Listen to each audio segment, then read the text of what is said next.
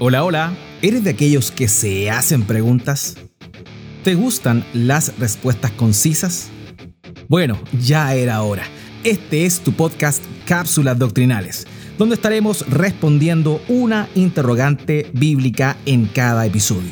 Soy Pablo Miranda, esposo, padre de cinco hijos y sirvo a Dios como pastor en una hermosa congregación en Antofagasta, Chile. Esta es la pregunta de hoy. Comenzamos. Y continuamos, esta vez sí, con las últimas preguntas de la serie sobre la doctrina de la Trinidad. La primera pregunta es la siguiente. ¿Realmente el Espíritu Santo es una persona y no solo una fuerza? La respuesta es sí, sí, es una persona. El Nuevo Testamento da testimonio de características personales del Espíritu Santo. Por ejemplo, vemos cómo el Espíritu Santo habla de sí mismo en primera persona. En Hechos capítulo 10, versículos 19 al 20 nos encontramos con esta gran verdad. Mientras Pedro meditaba sobre la visión, el Espíritu le dijo, mira, tres hombres te buscan, levántate pues, desciende y no dudes en acompañarlos, porque yo los he enviado. ¿Se dan cuenta cómo habla en primera persona?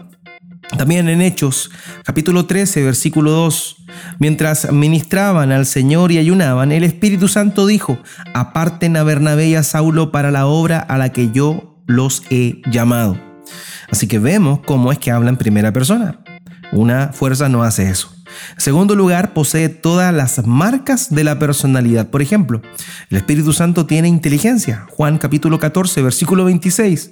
Pero el consolador, el Espíritu Santo, a quien el Padre enviará en mi nombre, Él les enseñará todas las cosas y les recordará todo lo que les he dicho. Eh, una fuerza no tiene inteligencia para poder enseñar o recordar. También el Espíritu Santo aparece en el Nuevo Testamento teniendo voluntad, tomando decisiones.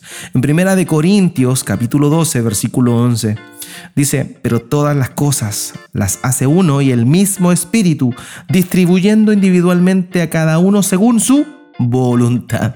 El Espíritu Santo tiene voluntad y también tiene emociones. Isaías capítulo 63, versículo 10.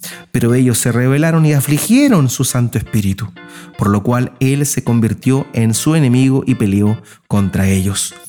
Afligieron al Espíritu Santo. También Pablo habla de contristar al Espíritu Santo. Tiene emociones el Espíritu Santo. Por tanto, no es una fuerza, es una persona.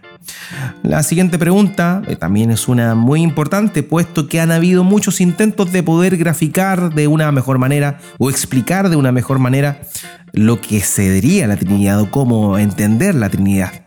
Así que esta pregunta cabe de cajón. ¿Existe alguna analogía que explique de manera cabal la Trinidad? No, no, casi todas terminan definiendo el modalismo o el triteísmo.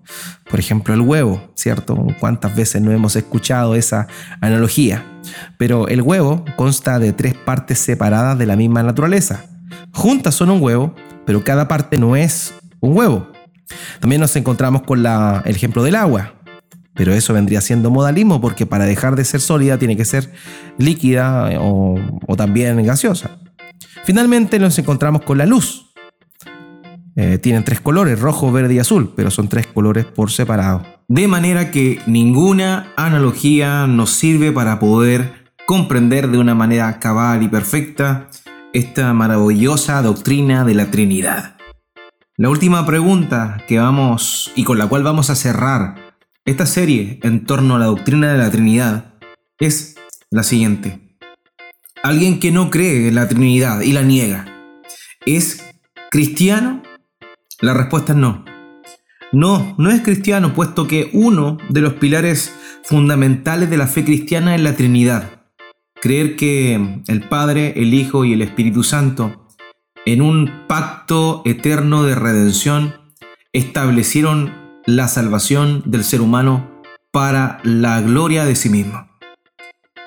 Hermann Babinik dijo lo siguiente en una oportunidad. En la doctrina de la Trinidad late el corazón de toda la revelación de Dios para la redención de la humanidad.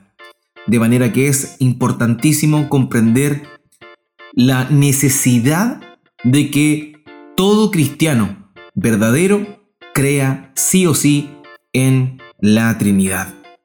Un autor antiguo dijo lo siguiente con respecto a la Trinidad.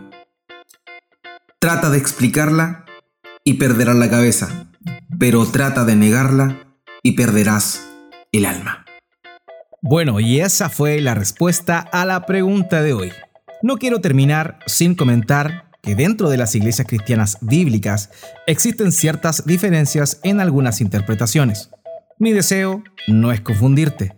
Por lo mismo, te invito a hacer como los de Berea.